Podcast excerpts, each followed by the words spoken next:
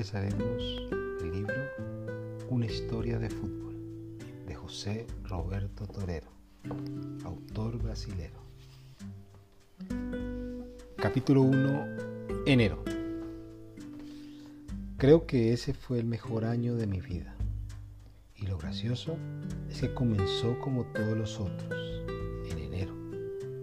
A propósito, enero siempre fue mi mes favorito, por el sol en especial por las vacaciones. Un día estaba yo en casa pegando figuritas cuando escuché un... Era el silbido de Dico, mi mejor amigo. Y de esa forma me llamaba para ir a jugar fútbol. Habíamos inventado esa señal porque mi mamá, no sé por qué, prefería que yo estudiara matemáticas a que jugara fútbol. Cuando Dico silbaba, yo saltaba por la ventana de mi cuarto y me iba a jugar. Entonces salíamos corriendo para llamar al resto del grupo. Cada uno de los 11 jugadores de nuestro equipo era muy especial, verdaderos personajes. Primero pasamos por la casa de aceituna, que era bien gordo y le gustaba jugar de arquero. Siempre aparecía comiendo algo, ese día fue un sándwich con huevo frito, queso, jamón, lechuga, tocino y tomate. De vez en cuando se le escurría jugo por la mano, pero él de inmediato se pasaba la lengua para no desperdiciar nada. Después fuimos a la casa de Bala. Tenía ese apodo porque corría muy rápido, como una bala. Luego llamamos a Spaghetti, que era el tipo más alto del equipo. A él le gustaba andar con unas piernas de palo que lo hacían verse más alto. A continuación nos dirigimos a la estación de policía para buscar a Tom Mix, quien no había sido arrestado, sino que su papá era el jefe de policía de la ciudad. Él jugaba con cara de malo y era el capitán de nuestro equipo. Terciopelo era siempre el que más se tardaba en salir. Permanecía horas arreglándose lo más impresionante era que incluso después de los partidos nunca quedaba sucio o desordenado. Estaba también Cosme y Damián, unos gemelos que de tan igualitos siempre se nos confundía. Luego pasamos a la casa de Arigato, un hijo de japoneses que era el sujeto más educado que haya visto jamás. Por todo decía arigato, gracias en japonés. Por eso le pusimos ese apodo. Pata de cabra era el más peleador de todos. Si le silbábamos dos veces, se enfadaba y decía que le rompería los dientes al próximo que lo hiciera. Y para completar el equipo estábamos Dico y yo, que me llamo Susa. Dico era muy, pero muy buen jugador. Yo era malo, pero muy malo. Aún así, me gustaba mucho el fútbol. Bueno, enseguida Cosme, Damián, Aceituna, Bala, Arigató, Terciopelo, Tonix, Pata de Cabra, Espagueti con sus patas de palo, Tico y yo corrimos en dirección a la cancha. Cuando llegamos, Zenira ya estaba allá. Ella era la única chica que yo conocía a la que también le gustaba el fútbol. A veces incluso jugaba con nosotros en el equipo. Dico decía que estaba enamorada de mí, pero yo eso no me lo tomaba en serio. Nos dividimos en dos equipos, con seis por cada lado. Aceituna se colocó en una de las porterías y Zenira en la otra. Ellos eligieron a los jugadores.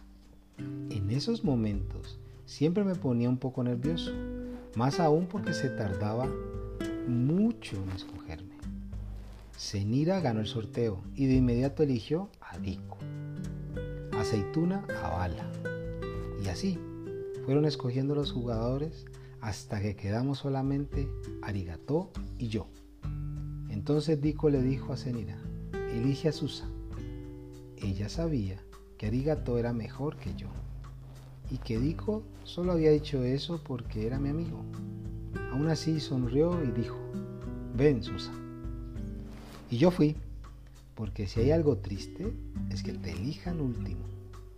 Después Aceituna llamó a Arigató y él dijo, Arigató. Apenas empezó el partido, Dico dribleó a dos jugadores y me dio un pase alto. Yo miré hacia arriba para recibir el balón, pero en ese momento vi un avión y me desconcentré. El balón me golpeó en la cabeza y salió del campo de juego. No le di importancia. Seguí mirando al cielo. A propósito, todos dejaron de jugar y se pusieron a mirar el cielo, donde el aviador hacía maniobras. El aviador era el instructor de pilotos de la ciudad. Lo más entretenido era cuando dibujaba palabras con humo. Era nuestro ídolo. Dico y yo siempre decimos que cuando fuéramos grandes también íbamos a ser aviadores para ponernos a pasear por las nubes de Bauru. A propósito, ¿les había contado que mi ciudad se llama Bauru? Así es. Actualmente existe un sándwich con ese nombre pero en ese tiempo no.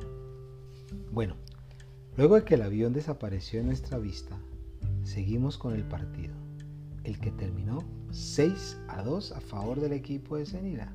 Dico hizo 5 goles y Pata de Cabra el otro. El equipo de Aceituna, un gol lo hizo Cosme y el otro fue un autogol mío. Después del partido, cada uno se fue por su lado. Dico y yo nos disponíamos a regresar a casa cuando me dijo, Susa, ¿y si vamos a ver el avión del aviador? Yo sabía lo que debía decirle. De ninguna manera, dijo. Mamá me dijo que llegara temprano a casa. No puedo andar por ahí solo, menos sin avisarle. Pero lo que realmente le dije fue, vamos. Y partimos corriendo al aeródromo. El aeródromo era un lugar muy entretenido, con una pista muy grande, un terreno con césped y unos cuatro hangares que es el nombre del garaje donde dejan a los aviones. Pasamos por debajo de la cerca y fuimos acercándonos lentamente al hangar del avión, del aviador, el que tenía la puerta abierta. Entramos con mucho cuidado, mirando el suelo para no pisar nada que hiciera ruido. El avión estaba cubierto, pero se alcanzaban a ver las ruedas. Levantamos un poco la lona y pudimos leer su nombre. Se llamaba Pájaro de Fuego y tenía unas llamas pintadas alrededor de las letras. Espectacular, dije yo. Espectacular, dijo Dico. Nosotros dos pensábamos muy parecido, tanto que tuvimos la misma idea, entrar a la cabina. Yo ya estaba ayudando a subir a Dico cuando escuchamos un ruido. Rápidamente nos escondimos debajo del avión. Entonces vimos dos piernas pasando al lado de nosotros. Es decir, no dos, sino una y media. Una y media porque era un hombre cojo, con una pierna más corta que la otra. Y cuando caminaba hacía un ruido así. Plic, ploc, plic, ploc el plic era el sonido de la pierna buena y el ploc el de la pierna mala. Nos dio mucho miedo y para empeorar la situación se puso a dar vueltas alrededor del avión. No podíamos ni respirar. Ese plic, ploc, era el sonido más terrible que jamás había escuchado. Pero realmente lo peor fue cuando dejó de caminar. Tico y yo nos miramos el uno al otro sin saber qué hacer. Notamos que se agachaba lentamente. Cuando quedamos cara a cara, Dico y yo abrimos bien los ojos y gritamos ¡Ah! Exactamente así, con muchas A, y salimos corriendo. El hombre cojo lanzó una tremenda carcajada, la que hizo que corriéramos aún más rápido. Dico y yo todavía estábamos recuperándonos del susto cuando doblamos en la esquina y nos encontramos de frente con Mauriño, un chico al que le decíamos mal niño porque era una peste. Miren nada más los dos tortolitos enamorados, nos dijo. Y yo le respondí, si nosotros somos tortolitos, tú eres un papagayo desplumado. Sabía que no era una gran respuesta. pero fue la mejor que se me ocurrió en ese momento. Mal niño siguió provocándonos. ¿Por qué no se cogen de la mano? Y Dico respondió, voy a coger esta mano y te la voy a poner en la cara. Inténtenlo. Lo intentamos y nos ganó.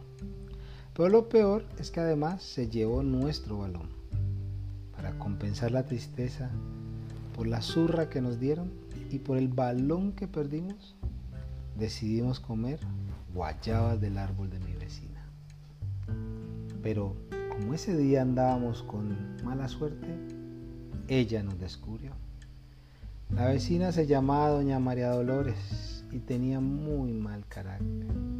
Tanto es así que su apodo era Bruja de las Guayabas. Ella nos cogió de una oreja y nos llevó a mi casa y le dijo a mi padre, encontré a estos dos chicos de nuevo en mi árbol de guayabas. ¿De nuevo, doña Dolores? No puede ser. Eso digo yo. Así no queda nada para hacer mis dulces. No se preocupe, doña Dolores. Ahora sí les voy a dar unas buenas palmadas a estos dos. Ella quedó muy satisfecha con esa frase y se fue. Entonces mi padre nos miró serio y nos dijo con voz ronca, ustedes dos vengan conmigo. Nos llevó a un cuartito detrás de la casa donde quedaba su carpintería.